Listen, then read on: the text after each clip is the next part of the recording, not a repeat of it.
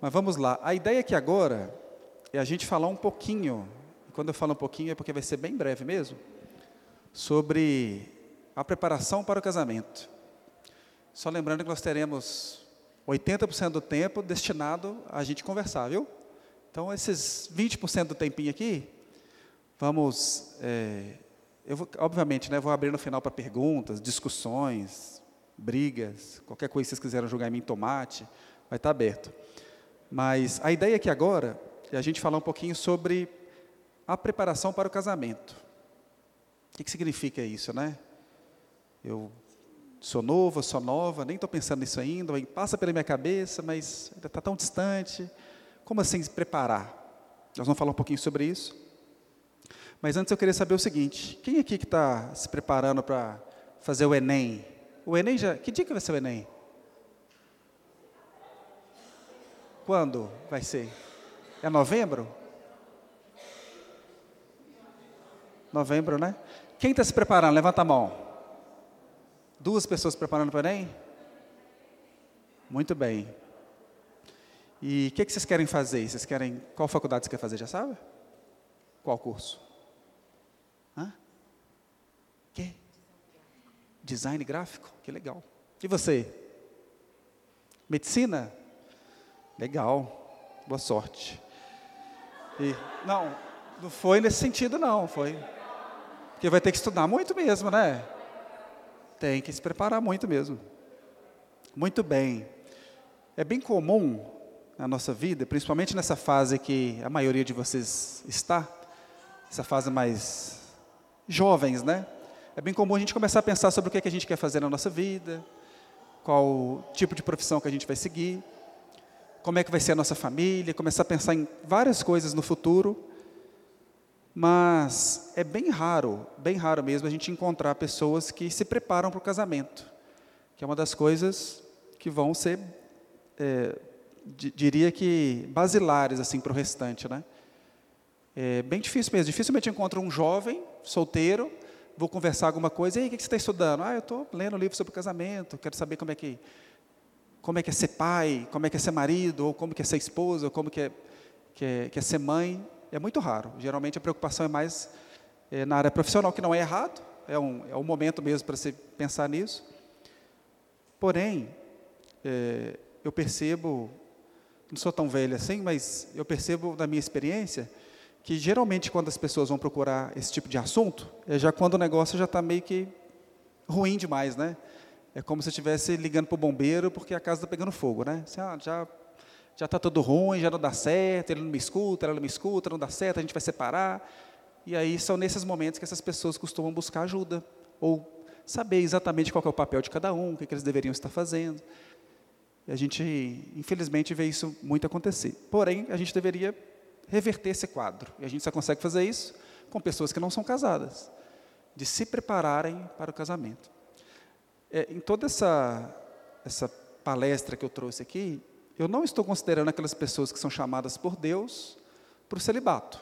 Né? A pessoa que foi chamada para não casar, o Senhor vai, de alguma forma, usar ela para para se dedicar de forma integral ao ministério, alguma coisa assim, vai ser enviado para fazer missões em algum lugar, algo nesse sentido. Mas não são para essas pessoas essa palavra, né? Até porque eu acho que essas pessoas não aceitariam o convite para vir jantar solteiros. Né, falaria assim, ah não, para quê? Estou tranquilo aqui, vou continuar estudando, minha vida é essa mesmo, não vou casar nem nada disso. Se vocês vieram, imagino que pelo menos em algum momento deve ter passado na cabeça de vocês a ideia de se casarem. Estou errado? Não vou dar muito tempo para vocês responderem não, né? Então eu queria, antes da gente abrir, a gente vai ler Gênesis 2, mas antes da gente abrir lá, eu queria fazer uma oração. Então feche seus olhos, vamos orar a Deus. Deus Santo, nós louvamos o Teu nome e te agradecemos por esse momento que estamos tendo aqui, momento este reservado pelo Senhor, para que nós escutássemos um pouco mais da Tua palavra, para que tenhamos esse momento agora de comunhão. E o objetivo, a Deus, desse evento, desde quando surgiu a ideia, é para que estivéssemos ao lado de irmãos, para que aprendêssemos mais sobre a tua palavra e que, que pudéssemos nos aproximar de alguma forma, para nos conhecermos, para estabelecermos amizades, e que desta forma, Deus, nós pedimos que o Senhor nos abençoe, que esse objetivo seja alcançado, que essa palavra que foi preparada possa ser útil para tua igreja, para aqueles que aqui estão, e que a tua mão poderosa possa agir, ser sobre nós, e que possa ser um momento proveitoso para todos que aqui estão. Nós oramos agradecidos em nome de Jesus. Amém. Abra sua Bíblia lá. Eu sei que você não deve ter trazido a Bíblia, ou todo mundo, né, a maioria não trouxe, mas abra o celular lá, o aplicativo da Bíblia. Em Gênesis 2.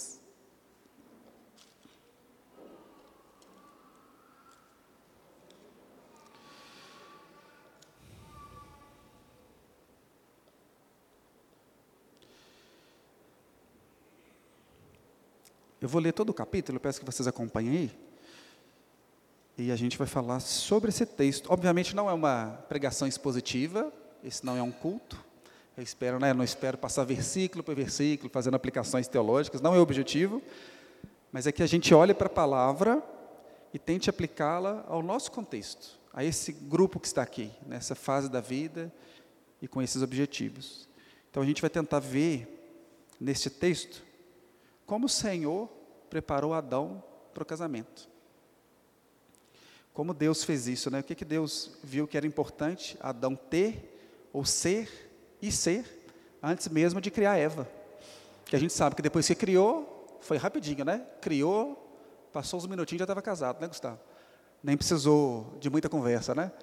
Mas algumas coisas aconteceram antes de, de Eva ser criada e eu queria observar esses pontos com vocês capítulo 2 de Gênesis, diz assim: Assim foram, assim pois foram acabados os céus e a terra e todo o seu exército. E havendo Deus terminado no dia sétimo a sua obra que fizera, descansou nesse dia de toda a sua obra que tinha feito. E abençoou Deus o dia sétimo e o santificou, porque nele descansou de toda a obra que como Criador fizera. Esta é a gênese dos céus e da terra quando foram criados, quando o Senhor Deus os criou. Não havia ainda nenhuma planta do campo na terra, pois ainda nenhuma erva do campo havia brotado, porque o Senhor Deus não fizera chover sobre a terra, e também não havia homem para lavrar o solo, mas uma neblina subia da terra e regava toda a superfície do solo. Então formou o Senhor Deus ao homem do pó da terra, e lhe soprou nas narinas o fôlego de vida, e o homem passou a ser alma vivente. E plantou o Senhor Deus um jardim no Éden, na direção do Oriente, e pôs nele o homem que havia formado. Do solo fez o Senhor Deus brotar toda sorte de árvores agradáveis à vista e boas para alimento, e também a árvore da vida no meio do jardim, e a árvore do conhecimento do bem e do mal. E saía um rio do Éden para regar o jardim, e dali se dividia, repartindo-se em quatro braços. O primeiro chama-se Pison, é o que rodeia a terra de Avilá, onde há ouro. O ouro desta terra é bom. Também se encontram lá o bidélio e a pedra de ônix. O segundo rio chama-se Gion, é o que circunda a terra de Cux. O nome do terceiro rio é Tigre, é o que corre pelo oriente da Síria. E o quarto é Eufrates. Tomou, pois, o Senhor Deus ao homem e o colocou no jardim do Éden para o cultivar e guardar. E o Senhor Deus lhe deu esta ordem: De toda árvore do jardim comerás livremente, mas da árvore do conhecimento do bem e do mal não comerás, porque no dia em que dela comeres, certamente morrerás. Disse mais o Senhor Deus: Não é bom que o homem esteja só. Far-lhe-ei uma auxiliadora que lhe seja idônea. Havendo, pois, o Senhor Deus formado da terra todos os animais do campo e todas as aves dos céus, trouxe ao homem para ver como este lhe chamaria. E o nome que o homem desse a todos os seres viventes, esse seria o nome deles. Deu nome o homem a todos os animais domésticos, às aves dos céus e a todos os animais selváticos, para para o homem, todavia, não se achava uma auxiliadora que lhe fosse idônea. Então o Senhor Deus fez cair pesado sono sobre o homem, e este adormeceu. Tomou uma, uma das suas costelas e fechou o lugar com carne. E a costela que o Senhor Deus tomara ao homem, transformou-a numa mulher e lhe a trouxe. E disse o homem: Esta, afinal, é osso dos meus ossos e carne da minha carne. Chamar-se-á varoa, porquanto do varão foi tomada. Por isso deixa o homem pai e mãe e se une à sua mulher, tornando-se os dois uma só carne. Ora, um e outro, o homem e a sua mulher, estavam nus e não se, se envergonhavam. Muito bem. Foi amor à primeira vista, né? Adão bateu o olho em Eva lá e se apaixonou. E casou logo em seguida. Qual é o ponto que eu gostaria de trazer para a meditação nossa aqui, hoje à noite? Será que quando Deus criou Adão, Deus criou Adão pronto para o casamento? Sim. Criou e podia casar no dia seguinte? Tá, foi no mesmo dia, né? mas tudo bem. Mas ele fez algumas coisas ali antes para preparar o homem para o casamento. Vocês conseguem perceber no texto algumas coisas que foram feitas? Eu listei quatro aqui, mas eu queria saber se vocês conseguiram perceber nessa leitura rápida. Pode falar. Trabalho. Colocou ele no jardim para cultivar e guardar, né? O que mais?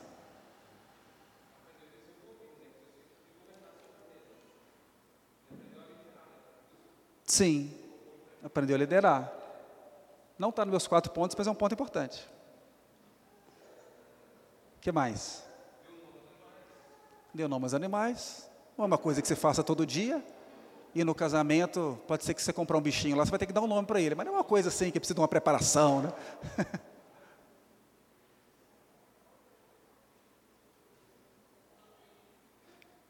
Olha só, Logo após a criação da mulher, Adão e Eva se casam. A gente leu aqui.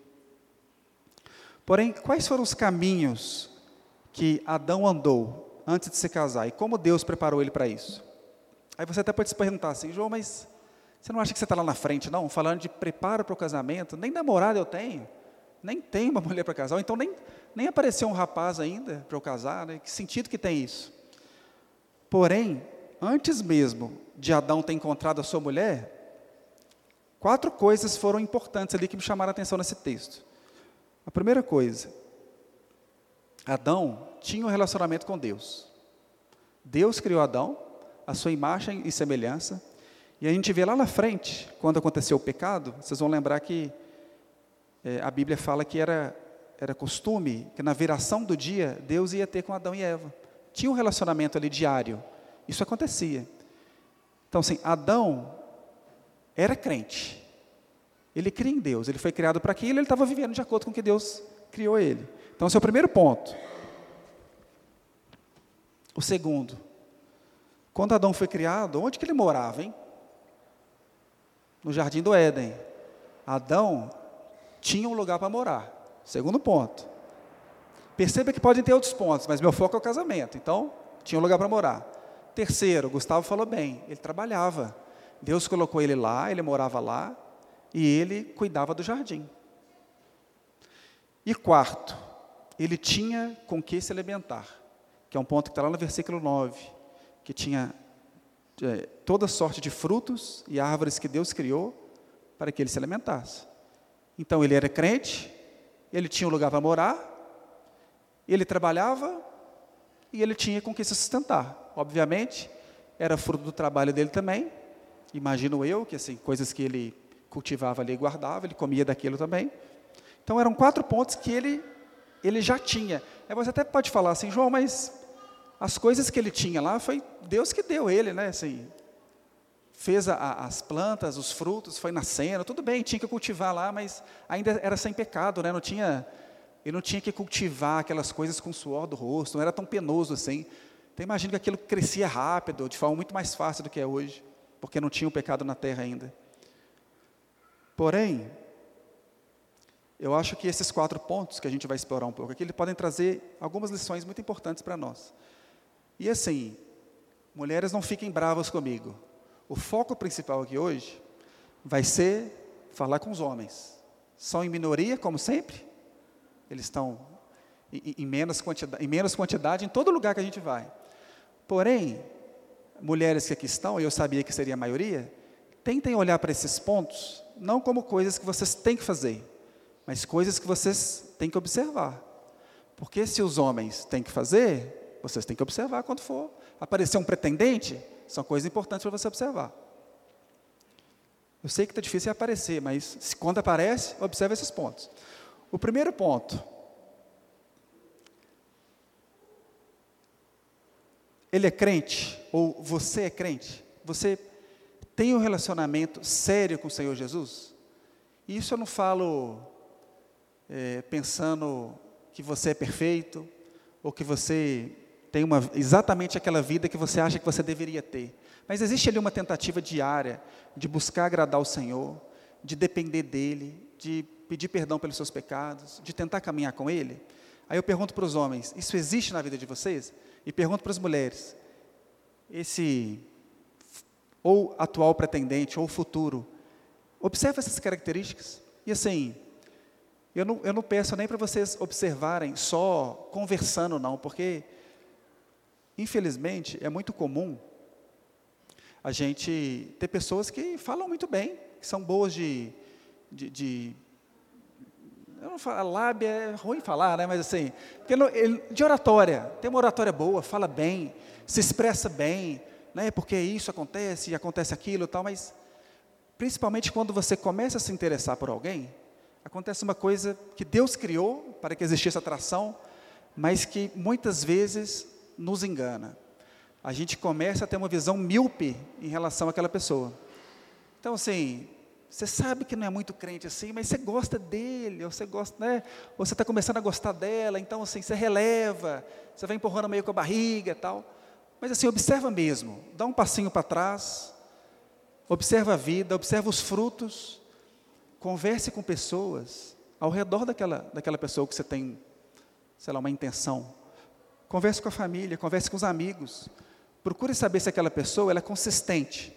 Na sua frente, ela é de um jeito, mas quando ela está com os familiares, como é que é o tratamento com a mãe, com o pai, com os amigos? Existe uma vida coerente? Ou é só uma capinha ali que parece que é, mas não é? Olha, esse é o principal ponto. A gente vai falar dos outros três, mas esse aqui, se não tiver, nem vai. Assim, não, não vale a pena. Descarta. Não considera uma, uma opção. Então, assim, gente, e todos nós sabemos que na Bíblia não há espaço para um relacionamento de julgo desigual. Se você, nesse momento, tiver uma visão mais permissiva em relação a isso, não, mas eu já estou com sei lá, 40 anos ou mais, mas até hoje não apareceu, então apareceu um mais ou menos aqui, mas parece ser crente, ele é evangélico pelo menos. Não é crente, não, mas é evangélico, né? Mas e aí? Dá para ir? Será que eu vou? É a minha última chance? Gente, não tem isso. Vale a pena você casar com 50 ou esperar mais do que casar com uma pessoa que, que não é crente, que você vai passar perto. No início, ele vai se esforçar ou ela vai se esforçar para tentar te convencer. Mas depois, no dia a dia, quando a paixão passar, e eu asseguro para vocês, vai passar, o amor ele, ele permanece. Em alguns casos até, até vai embora também.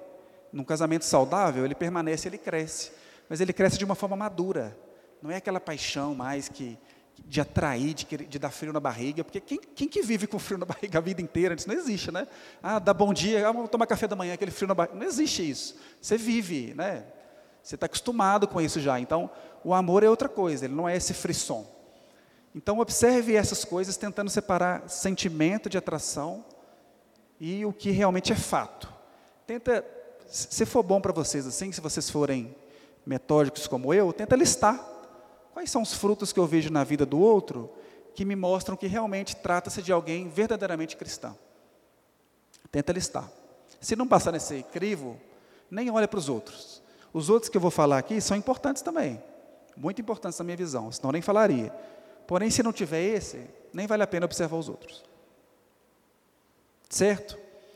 E eu digo sempre, é, quando, geralmente, quando eu não estou conversando com pessoas aqui da nossa igreja, é, geralmente as pessoas casadas estão reclamando do casamento, né? Ah, o meu, minha esposa é chata demais, ah, meu marido, o cara é um banana tal. Sempre tem esse tipo de reclamação. Eu sempre digo que o casamento, ele tem um poder muito grande de fazer a sua vida virar ou um céu na terra ou um inferno na terra. Então, assim, pensem muito bem, sejam criteriosos, de verdade. Número um, ok? Número dois, e a frase é para os homens, né? Para as mulheres observar, mas para os homens. Tenham um lugar para morar. João, mas nem namorado eu tenho. Eu não estou falando aqui que você tem que comprar um apartamento, ah, vou dar uma entrada, fazer uma loucura, entrar no financiamento. Não é disso que eu estou falando. Estou falando de um plano. É muito diferente quando as mulheres vão conversar com alguém e essa pessoa tem um direcionamento em relação a esse assunto. Porque assim, depois do casamento, ou depois da mulher, o primeiro passo é uma casa, onde vocês vão morar? Ah, João, mas morar de aluguel é pecado? Não é disso que eu estou falando. Aluguel também pode ser, mas tem que ter um plano na cabeça do homem. Tem que ter um direcionamento do que, do que, que ele vai fazer. Eu conheci uma pessoa, que até esqueci o nome dele agora, que trabalhou comigo. Ele desenhava, se eu não me engano, foi uma das primeiras empresas que eu trabalhei. Ele desenhava a planta da casa dele. Eu falei, mas com quem que você vai casar? Não, não sei ainda não. Mas estou desenhando aqui, eu queria uma casa assim, tal, eu tenho essa vontade. Ele já planejava isso. Tudo bem, pode ser um nível de, de ansiedade. Oi? Vai mudar tudo. A hora que arruma a mulher, mas ele não vai ligar, não. Mas eu achei legal ele ter uma, uma visualização assim. Isso é importante, vou correr atrás disso. Então, assim, pensar que você a qualquer momento vai encontrar alguém e vai se casar sem ter um plano para isso, é muito ruim. Uma mulher, ela se sente muito segura quando ela conversa com um homem que tem planos. Mas não é plano assim, ah, eu quero um dia viajar para Marte. Né? A mulher não gosta desse tipo de papo, não. Eu gosto de coisa mais concreta, né? Eu tenho um plano aqui, eu queria separar até, até um dinheiro, porque se amanhã eu tiver uma pretendente e a gente começar um relacionamento, a gente vai casar, mas eu já tenho até um dinheiro ali no meu orçamento separado, ou eu já tenho um emprego que eu consigo pagar ali um aluguel, já dá para fazer o básico. Né? Então, assim, pensem nisso. Se vocês não pensaram ainda, é muito importante que vocês tenham um plano em relação à moradia. Adão tinha. Adão herdou lá um jardim que foi criado para ele, né? Mas quem criou? O mesmo, o mesmo Deus que é o seu, né? Então, ele, ele pode dar também. Ele faz de formas diferentes. Né? Ele não vai, vai parecer um jardim que vai. Não é assim mais, né? mas o Senhor pode fazer com que isso aconteça também. Próximo ponto. Antes de passar para o próximo ponto, é importante. Às vezes você tem hoje uma condição boa na sua casa, né? você mora com seus pais, tem uma condição boa, tem um apartamento bom, uma casa boa lá. Pense o seguinte, principalmente os homens, né? Isso não vai servir para você. Assim, não, não existe. Ah, mas é uma casa tão grande, é um sítio, né? É uma mansão. Tudo bem, mas quando você casar, a Bíblia fala que você deixar pai e mãe e se unir à sua mulher. Aquela casa é de seus pais, você vai precisar de uma nova. Seu pai pode ajudar, se seu pai for financeiramente é, bacana aí, né? Se quiser te ajudar, ótimo, não tem problema. Mas tenha um plano. Se ninguém for te ajudar, corra atrás. Se vira. Terceiro ponto, que até está relacionado com, com o anterior e está relacionado com o próximo também. Tenha um trabalho. Eu fico até brincando, já até falei com os amigos sobre isso, né? Fico pensando no futuro, quando aparecer alguém lá para conversar comigo, para começar um relacionamento com a Isabel. Fico pensando isso. Uma das primeiras perguntas, obviamente, depois de saber que ele é crente, qual a igreja que ele vai, enfim, é onde que ele trabalha eu fico imaginando que pode acontecer dele falar, não tio, não trabalho não. E assim, vai, mas do mesmo jeito que ele entrou, ele vai sair, né? Assim, não vai demorar muita conversa, porque como que alguém está pensando num, relaciona, num relacionamento, pensa em um dia casar, você não tem um trabalho. E, e aqui eu não estou falando que você tem que ser rico, tem que ter um salário muito bom, eu estou falando que tem que ser suficiente, né? Tem que ser suficiente para o mínimo. Então, teve uma vez que eu estava conversando com, com um irmão mais velho, até aqui da igreja, e ele estava comentando sobre os filhos que estavam entrando numa fase mais de jovem, assim, época de trabalhar. E eu até comentei com ele, falei, mas que legal, porque ele pode glorificar a Deus também, tendo um, pode ser um, um servente de pedreiro, pode trabalhar na SLU e tal. Porque realmente eu, naquele momento, estava pensando daquela forma. Mas ele me alertou para um ponto que eu levei muito em consideração, e isso fez eu mudar a forma de pensar. Que nós não devemos é, ter um emprego ou ter um trabalho que a gente não use na integralidade deles os dons que Deus nos deu. Então não faz sentido Deus ter te dado dons de ser alguém é, que vai conseguir avançar na carreira, de ter uma carreira muito legal, de conseguir trazer coisas boas para sua casa, para sua família, para sua igreja, enfim, para abençoar as pessoas que estão à sua volta, e você simplesmente joga isso fora. Ah, não, porque eu estou bem aqui, estou tranquilo, né? Passei no concurso público aqui, e aí ganho aqui dois mil reais e estou tranquilo, porque assim, ninguém vai me mandar embora, né? Não vou nem arriscar, não. Mas o Senhor te deu capacidade para você ir além? Você pode ir além? Porque se você estiver enterrando esses tesouros que o Senhor te deu, você está pecando contra Deus. Se Deus te deu talento para ser um servente de pedreiro, seja um servente de pedreiro, honre o Senhor fazendo aquilo da melhor forma possível, e você vai conseguir glorificar o Senhor lá. Tem muitos serventes de pedreiro aí que sustenta a sua casa. Ótimo. Mas o Senhor te deu talentos para ir além? Se o Senhor te deu, você tem que ir além. Não tem outra opção para você. E é muito importante que vocês, mulheres, observem isso. Quando for conversar com, com algum rapaz, e aí eu estou falando até de nível de amizade mesmo, coloca esse, tipo de conversa no meio do, do, diálogo. Você trabalha com o quê? O que, que você faz? Porque a gente tem uma, uma pecha muito grande assim que pegou na sociedade de interesse, né? Por exemplo, ah, fulano tem um emprego bom, então, nossa, ele atrai um monte de pretendentes, né? Porque ele, ele tem emprego bom, então isso traz muitas coisas boas para ele e tal, mas a gente deveria se interessar por isso também, não pelo dinheiro, mas por saber se aquela pessoa está usando todos os dons que Deus deu ele na sua integralidade. Se não estiver usando, ele deveria. Pode ser que ele seja preguiçoso, isso é um pecado. Pode ser que ele seja acomodado.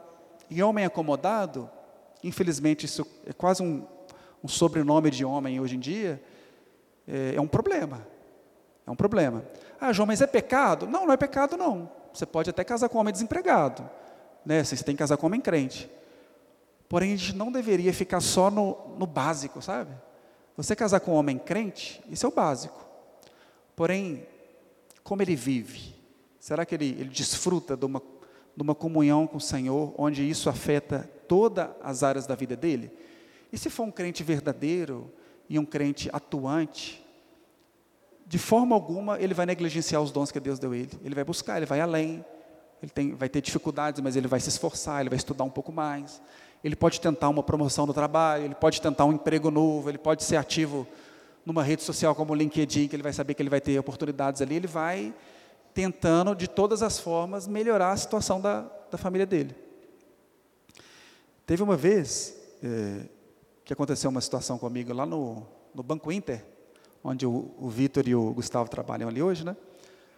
É, eu estava esperando, eu até mudei para o Inter muito por conta disso, porque é onde eu trabalhei antes do Inter, eu fiquei 10 anos lá, eu buscava uma promoção para ser coordenador e eu não conseguia, não aconteceu.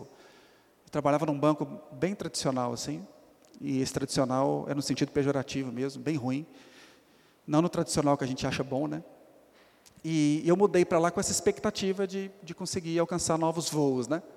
E eu lembro que passou um tempo, eu, na minha concepção, eu estava quase chegando lá, e quando trocou o meu gestor, e passaram-se uns dois meses, ele me chamou para conversar, junto com minha.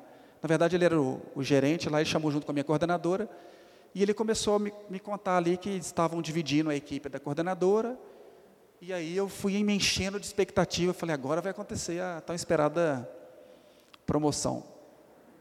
E aí ele falou que ele não ia me promover naquele dia, porque ele foi colher alguns feedbacks com algumas áreas que eu atendia lá na, na tecnologia, e ele percebeu que tinha algumas coisas que eu precisava melhorar e que eu não estava pronto. Mas ele me colocaria na função, sem me promover, para me testar.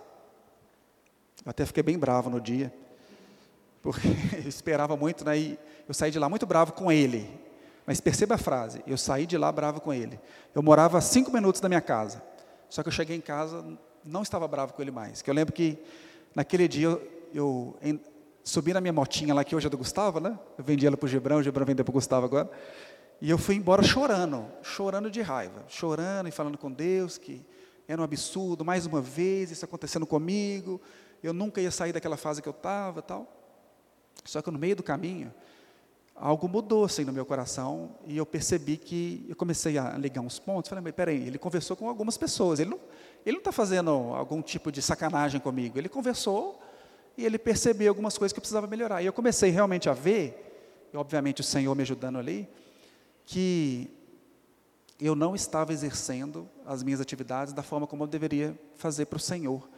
Por causa do meu pecado, e aí eu falo de impaciência, de um monte de situações ali, isso me impediu de alcançar algo que eu, que eu gostaria. E isso estava impedindo a minha família de ter acesso a coisas melhores por causa do meu pecado. E isso me matou, porque eu cheguei em casa muito bravo comigo, de pensar assim, como que por causa do meu pecado, por causa de tropeço meu, eu deixei de chegar aqui em casa hoje e dar uma excelente notícia para minha família. Olha, dá para a gente sair do aperto agora. Algumas coisas vão melhorar, vão aumentar o orçamento um pouquinho, porque tive um aumento e tal. E isso não aconteceu naquele dia. E por que, que eu estou contando isso, né? Porque eu acho que isso tem que incomodar o homem, sabe? Tem que incomodar. Não avançar, a gente tem que se sentir incomodado. Eu não estou falando aqui de uma falta de contentamento, é o que o Senhor tem nos dado. Porque se você está satisfeito no seu trabalho atual, com o seu salário, isso é ótimo, graças a Deus por isso. Mas comece a olhar para a sua vida, se você não teria capacidade de ir além. Se você tiver capacidade de ir além, se esforce. Mas pode ser que você se esforce e o Senhor ainda não te dê. Tudo bem. Mas é muito importante tanto para o homem se esforçar, quanto para as mulheres observarem, e eu percebo isso dentro de casa, o apoio da minha esposa em relação a esse tema. Assim, mesmo quando não deu certo, eu fracassei, era uma entrevista que nós já pensou trabalhar lá, ia melhorar tanta coisa para a gente. Não, mas você fez tudo que estava no seu alcance? Fiz, estudei, corri atrás, não passou. Tudo bem, é descansar. Mas é muito importante que tenha essa atitude de correr atrás, de não se sentir é, estagnado ou parado, enfim, isso é muito importante. Porque pode ser que a gente esteja, de fato, enterrando alguns talentos que a gente tenha. Né? Então, esse foi o terceiro ponto. Tenha um trabalho. O quarto ponto está bem relacionado ao terceiro, porque Adão, antes de se casar, ele tinha com que se alimentar. Esse é o quarto ponto. Os homens precisam de um plano para proverem para sua família. E aí, gente, por que, por que eu separei isso aqui de trabalho? Mas não basta o trabalho para que eu tenha provisão? Obviamente, a origem é o trabalho mesmo, né? Lá não é trabalhar e aqui jogar na loteria. Está tá relacionado ao trabalho, é a origem lá mesmo. Porém, por que, que isso está separado? Hoje em dia, muitos homens, eles torram o dinheiro naquilo que não edifica a casa.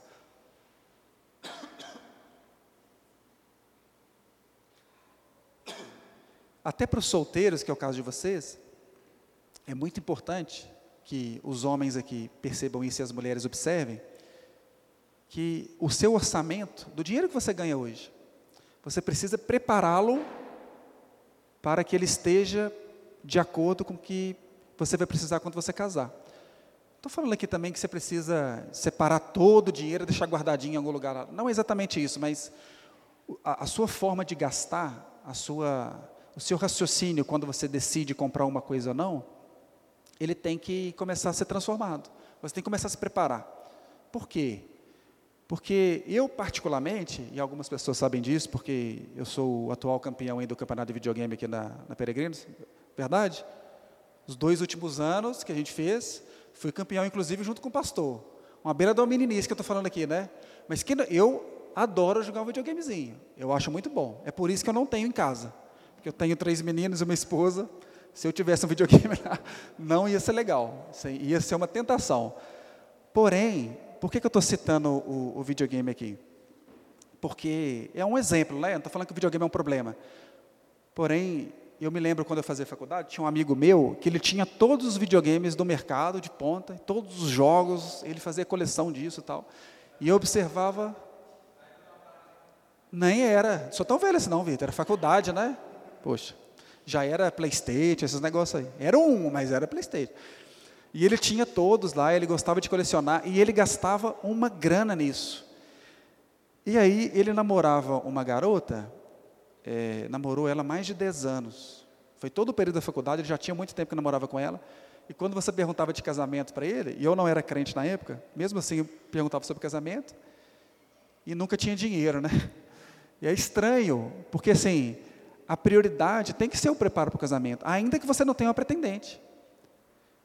Porque essas coisas que eu estou falando aqui, você pode falar assim, João, mas é muito preparo, sendo que eu nem tenho alguém. Sei que sentido que tem isso, né?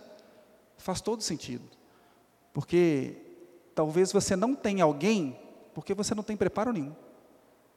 Porque assim, eu não é por experiência não, porque também não quero ficar aqui falando muito da minha vida, mas eu, eu me converti com três meses antes de casar. A história é longa. Um dia, quem sabe no jantar, aí até comento com alguns, né, mas me converti três meses antes de casar. Não tive oportunidade de viver algumas coisas que eu estou falando para vocês, vocês aqui. Eu gostaria de um dia ter estado no jantar desse para escutar algo nesse sentido, para ver se eu começasse a pensar e quem sabe o Senhor me tocaria ali e eu fosse convertido. Mas não aconteceu assim comigo.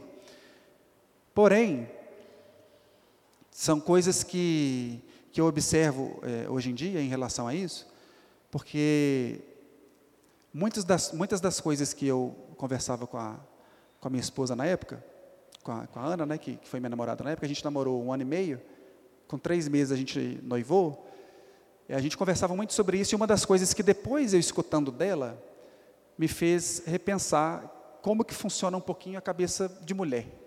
Eu nunca fui muito bom nesse negócio, não, sendo bem sincero, assim. Eu era ruim de conversar, de puxar assunto, eu não sabia como é que algumas pessoas, os colegas meus, faziam para chegar do nada e falar, oi, vai chover, né? Votou em quem? Aí já começa a briga, né?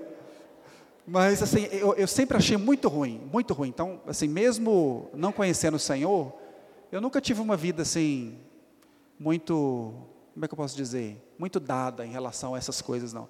Eu sempre fui muito observador. Eu observava meus coleguinhas conseguir algumas coisinhas diferentes e eu não conseguia nada, mas eu observava. Meu irmão mesmo mais velho, ele namorou muito, namorou muita gente. Só que eu conhecia toda a história. Era assim, começava feliz, Passavam-se alguns meses, estava eu conversando com a namorada dele, tentando consolá-la, porque ela estava triste, porque ele fez isso, fez aquilo, e eu estava conversando com ela ali. Então, de escutar, eu acabei conhecendo algumas coisas assim da, da mente das mulheres. Obviamente, nunca falaria que conheço tudo, que não tem jeito, né? impossível, só o Senhor conhece. Porém, uma das coisas que eu observei bastante é a segurança que os homens passam para as mulheres nos contatos que ambos fazem. Quando as mulheres vão conversar com qualquer homem que seja, e aí eu falo aqui de pessoas que têm potencial ali para ser algo mais, né? Na primeira conversa, vocês, vocês podem me desmentir aqui, mas na primeira conversa você já vê ali que papo ruim, ou não, ou então, que interessante, tem conteúdo, conversa legal, é educado, fala bem, se expressa bem, fala de coisas duradouras, né? A gente falou que em pouco tempo ele me falou que tem vontade de casar um dia, de construir uma família, que ele, que ele tem estudado alguns assuntos teológicos, que ele tem se dedicado ao trabalho e também tem estudado algumas coisas para avançar no trabalho. Ele tem um plano, ainda que não tenha uma pretendente. Algumas coisas você percebe no papo. Então, assim, por que eu estou falando que esses assuntos são importantes hoje? Esses assuntos, eles deveriam ser o conteúdo das conversas entre homens e mulheres. Porque senão, que os homens vão ter para falar com as meninas, sabe?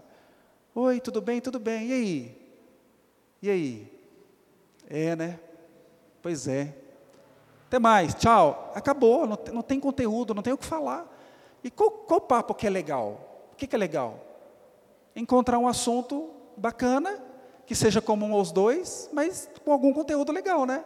Não é papo furado. Quem que aguenta papo furado, gente? Ninguém aguenta. E geralmente esses, esses caras que têm um papo muito ruim assim, nem nós homens aguentamos também não. A gente não quer ficar rendendo, a não ser que encontre um grupinho ali que vira um clubinho entre homens mais velhos que se comportam como adolescentes e ficam conversando entre si. Falam a linguagem deles, mas quando sai daquela bolha, daquela comunidade que foi criada ali, ninguém aguenta conversar ou render assunto, né? e depois ainda fala que está difícil arrumar alguém. Né? Mas é claro, quem que aguenta conversar com um sujeito assim? Ninguém.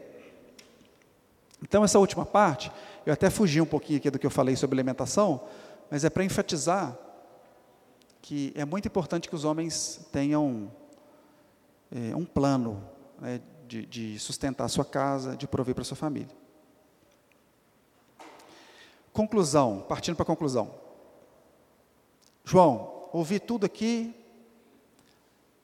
legal alguns pontos, tal. Agora eu vou começar até a observar isso quando eu conversar com alguém, ou então alguns pontos que eu não que eu não pensava na minha vida que eu vou começar a pensar. Mas hoje eu até tenho um pretendente em vista assim. E aí, qual que é o próximo passo? Será que a gente Eu vi alguém que você falou assim que as características que você falou bate com alguém que eu estou achando legalzinho, legal. E aí, o que, que eu deveria fazer? Ou então não tenho ninguém não, mas se eu encontrar, qual que é o próximo passo? A sociedade vai responder de uma forma, eu vou responder de outra completamente diferente. E aqui eu quero chocar nesse ponto. Será que eu devo começar um namoro? Eu diria para você, me desculpe os namorados que estão aqui. Isso não é para vocês, não pensei em vocês. Eu já pensava assim antes, tá? Devo começar um namoro? Minha resposta, a minha indicação é não. Fuja de namoro. Fuja de namoro. Namoro, na minha humilde visão, depois vocês podem conversar comigo, ou me xingar, ou tentar mudar a minha ideia, mas para mim é uma concepção muito nova de sociedade. A gente só pensa muito em namoro hoje porque a gente está vivendo nesse tempo que a gente está vivendo. Então é comum que as pessoas pensem em namoro. Mas nem sempre foi assim. Quando a gente olha mesmo para a Bíblia, a gente consegue ver quatro tipos de relacionamentos entre homem e mulher. Quatro tipos: mãe e filho, irmã e irmão, filha com pai e com marido e mulher. Se você falar, ah, mas tem avó e neta, coloca aqui no grupo de mãe e filha. É a mesma relação de uma autoridade, de hierarquia ali dentro da família. Irmão e irmã, não, mas tem um relacionamento que eu tenho dentro da igreja. Coloque no mesmo balaio aqui de irmã e irmão. João, mas e o namoro? Biblicamente não existe amparo sobre o namoro. Ah, mas José, alguém poderia falar assim, ah, mas José tinha um compromisso com Maria. E tinha mesmo, se vocês lerem na Bíblia lá, eles, a Bíblia fala que ele era desposado de Maria, né? É como se fosse um noivado, um compromisso real que eles iriam se casar. Ótimo, tudo bem, faz muito sentido mesmo.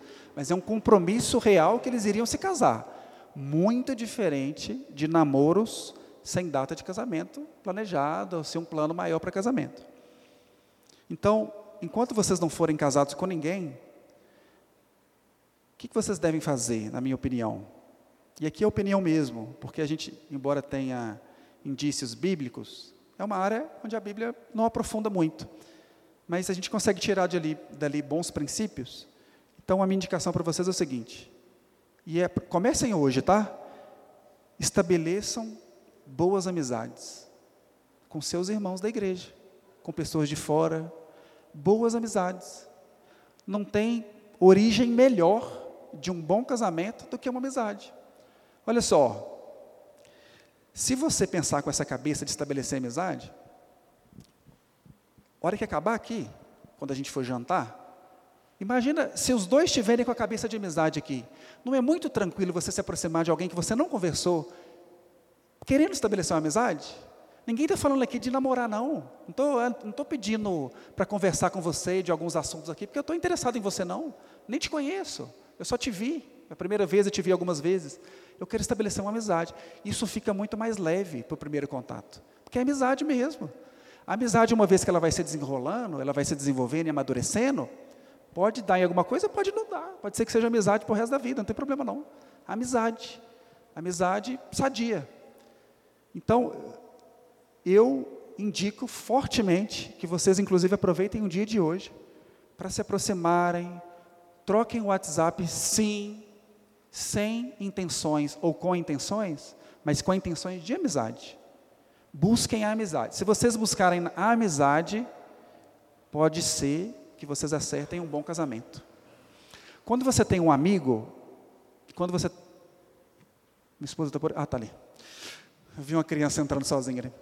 Mas quando vocês têm um amigo, e isso eu posso falar de experiência própria, antes de, de começar a ter algum relacionamento é, de namoro com a, com a minha esposa, nós fomos amigos durante quatro anos. E eu não estou falando isso porque eu fui amigo dela, mas é porque, por observação, por ver o tipo de relacionamento que tem de homem e mulher na Bíblia, e por ver como as coisas funcionam nesse mundão de meu Deus aí ela, ela tinha um relacionamento com uma outra pessoa, eu também tinha relacionamentos longos, Enquanto a gente era amigo, a gente era confidente de tudo, porque eu não tinha interesse nela, eu não queria casar com ela. E ela não queria casar comigo, então era uma amizade assim. Ela sabia o que estava dentro do meu coração, e eu sabia o que estava dentro do coração dela. Foram exatamente nesses momentos, não aconteceu nada de errado, não, tá? Mas exatamente nesse momento que surgiram uma das, das coisas, das melhores coisas que a gente tem ainda hoje, de admiração mútua de características que já existiam lá atrás da amizade. Quando vocês casarem, vocês vão perceber uma coisa. Eu não sei como é que vocês vêm de fora, tá? Mas 90% do casamento é conversa, é diálogo, é ajustes, é acordos, é, é, é, é o tempo inteiro discutindo algum problema grande, resolvendo um problema com criança, ou falando os dois sobre o dia. Então, é conversar. E isso vocês podem fazer agora, não precisa casar, não. A gente fica muito preocupado assim, ah, o que, que o namorado deve fazer? O que, que pode, o que, que não pode? Seja amigo, você não vai ter dúvida, não? Amigo beija na boca? Eu acho que não. Então não preocupa com isso, sabe por quê? É, vai ser muito difícil, depois que você se casar, é, quando vocês tiverem intimidade completa, gente, não tem como ser ruim, porque isso nasceu, isso surgiu de uma amizade verdadeira. O amor vai nascer disso. Então, você estabeleça uma amizade. Eu, se eu fosse, dando um exemplo aqui, o Gustavo hoje, sairia conversando com todas as moças que estão aqui hoje. E que as moças olham para isso, não assim, ah, o cara está tirando. Não é isso, é amizade. Troquem o WhatsApp. Criem grupo aqui do jantar do, do, dos solteiros. Façam isso, conversem. Vocês vão conseguir perceber essas características que eu trouxe aqui hoje e vão conseguir perceber muito mais do que isso na amizade. Quando entra a paixão e o interesse, meu irmão, aí entra a cegueira. A cegueira entra aí. Porque você já viu situações assim que você alerta uma amiga e fala assim: amiga, esse cara é um trapo. Você confia num homem desse? Olha o jeito que ele fala, como é que ele olha para as outras mulheres, como é que ele se comporta. Não, mas veja só como é que ele é cuidadoso comigo, tal. Ele me falou isso, falou aquilo. A pessoa que está envolvida na situação não enxerga. As outras enxergam, mas ela não enxerga. Isso não acontece com a amizade. Na amizade, você vai perceber, você vai ver, e você vai até chamar a atenção dele. Falar, oh, isso aqui que você fez não é muito legal, não. Aí você até consegue perceber se essa pessoa quer crescer com aquele conselho, ou você quer ficar naquela mesma, não, eu fiz isso mesmo porque eu sou assim e não vou mudar. Beleza, você já vai lá no seu caderninho e fala assim, ó, esse não. Né? Esse não vai rolar. Ou essa não vai rolar. Então, eu sugiro fortemente que vocês busquem boas amizades. E comecem hoje, de verdade. Esqueci de alguma coisa aqui? Esqueci. Assim, mulheres, né? Como a ênfase foi muito aqui os homens, mas eu acho que, que isso é muito valioso para vocês também. A gente poderia hoje buscar até características ou preparo o que a mulher poderia buscar para o seu casamento. Porém, eu acho que essa mensagem ela é mais urgente e necessária hoje para os homens. Porque eu percebo, e assim, todo mundo que eu converso sobre esse assunto fala a mesma coisa. Podemos fazer, né? Parte 2, né? Podemos sim. Mas hoje eu queria que vocês saíssem com, com, com a seguinte mentalidade. Assim, vocês sabem disso, né? Homem de verdade está em falta no mercado. É um item em extinção. A gente está vivendo num mundo tão maluco, e isso está sendo gravado, eu posso até ser preso, mas já tinha pouco. E tem uns que estão enveredando para outros lados, né? Então, assim, está raro, está difícil. Mas eu, eu gostaria de encorajar vocês, mulheres, a não deixar, não baixem o nível de exigência por causa disso. Porque vocês vão sofrer lá na frente. Vale a pena casar mais tarde e casar melhor, sabe? Eu não estou falando aqui de picuinha, não. Porque assim, ah, mas olha só como é que ele faz, eu vi ele cuspindo no chão. Né? Não estou falando disso, não. Relevem essas coisas que são porcaria mesmo, que são coisas ruins. Pense o seguinte: tem coisas que você vai conseguir mudar na relação e tem coisas que não. Esse tipo de coisa que eu trouxe aqui, dessa mentalidade de buscar coisas verdadeiras, coisas que são importantes, coisas que são é, mais sérias, a mentalidade dos homens em relação a isso é mais rara. Então, assim, observem isso. O restante, aos poucos vocês vão trabalhar, vão conversar. Você também não é perfeita. Tem um monte de coisa aí que o Senhor está tratando na sua vida ainda. Então, tentem avaliar e às vezes até listar isso. O que, que eu consigo abrir mão e relevar e coisas que eu não consigo relevar. Mas dessas coisas importantes, não releve nada. Não abaixe o sarrafo, como a gente fala, né? Para encontrar um marido e para colocar no Instagram que você casou. Acho que não vale a pena. O que a gente tem aí de mulher, principalmente mulher, triste, insatisfeita, porque casou com banana, ou com um homem que não assume as suas responsabilidades, isso é muito triste. E depois que casa, a nossa orientação é, mas casou, né? Então agora como é que a gente vai fazer? É suportar, é orar e pedir para o Senhor mudar. Ah, mas não, biblicamente você não pode separar porque ele é um banana, né? Não tem, não tem essa, essa abertura. Porém, você casou, então assim, pensa antes, porque a gente hoje em dia pensa muito depois e aí já era. Depois já era. Aí é muito difícil. E mesmo se acontecer um divórcio por motivos até biblicamente aceitáveis, depois a, o leite já derramou, sabe? É recomeçar mais velha, às vezes com filho, e toda cheia de ferimento, porque quando há um casamento, há um, um entrelaço de almas ali, né, que o Senhor une. Quando separa, arrebenta-se. Então, é, é, você vai recomeçar, mas é, o, o, caminho que você vai percorrer para se restabelecer, para começar um novo relacionamento, é pior, você vai sofrer. Eu vi isso na minha casa com os meus pais, meu pai já casou de novo e minha mãe também, mas ainda hoje, você vê rastros de destruição por causa de divórcio. Então, não queiram isso para vocês, né? Busquem realmente acertar no alvo. E eu creio que o Senhor pode fazer, sabe? Por mais que pareça, pareça não, por mais que esteja bem raro encontrar homens de verdade para casar, busquem homens que de fato atendam os requisitos básicos para um casamento. Não abaixem o nível de exigência. Tá bom? Que Deus nos abençoe e abençoe vocês também nesse, nessa caminhada. É, eu vou, fazer, vou pedir para o Éder fazer uma oração. É, pode ser? E aí a gente encerra, a gente vai para jantar, né, Lorena? E aí, gente, de verdade, sem, sem vergonha nenhuma, sentem na, na, nas mesas com o objetivo de estabelecer amizade. Olha para o coleguinha que vai sentar perto de você Veja a testa dele assim, ó, estou aqui para estabelecer amizades. Saia daqui com, com algumas amizades iniciadas. Inicie amizades hoje, isso já vai ser excelente. Combinado? Você faz uma oração para nós, Éder. Senhor nosso Deus, nosso Pai querido, nós louvamos o Teu nome, porque isso nos dá a oportunidade de nos reunirmos entre aqui os jovens da igreja, com essa preocupação de, diante do Senhor, colocar as suas dúvidas, seus anseios, suas vontades, principalmente com relação à formação de uma família.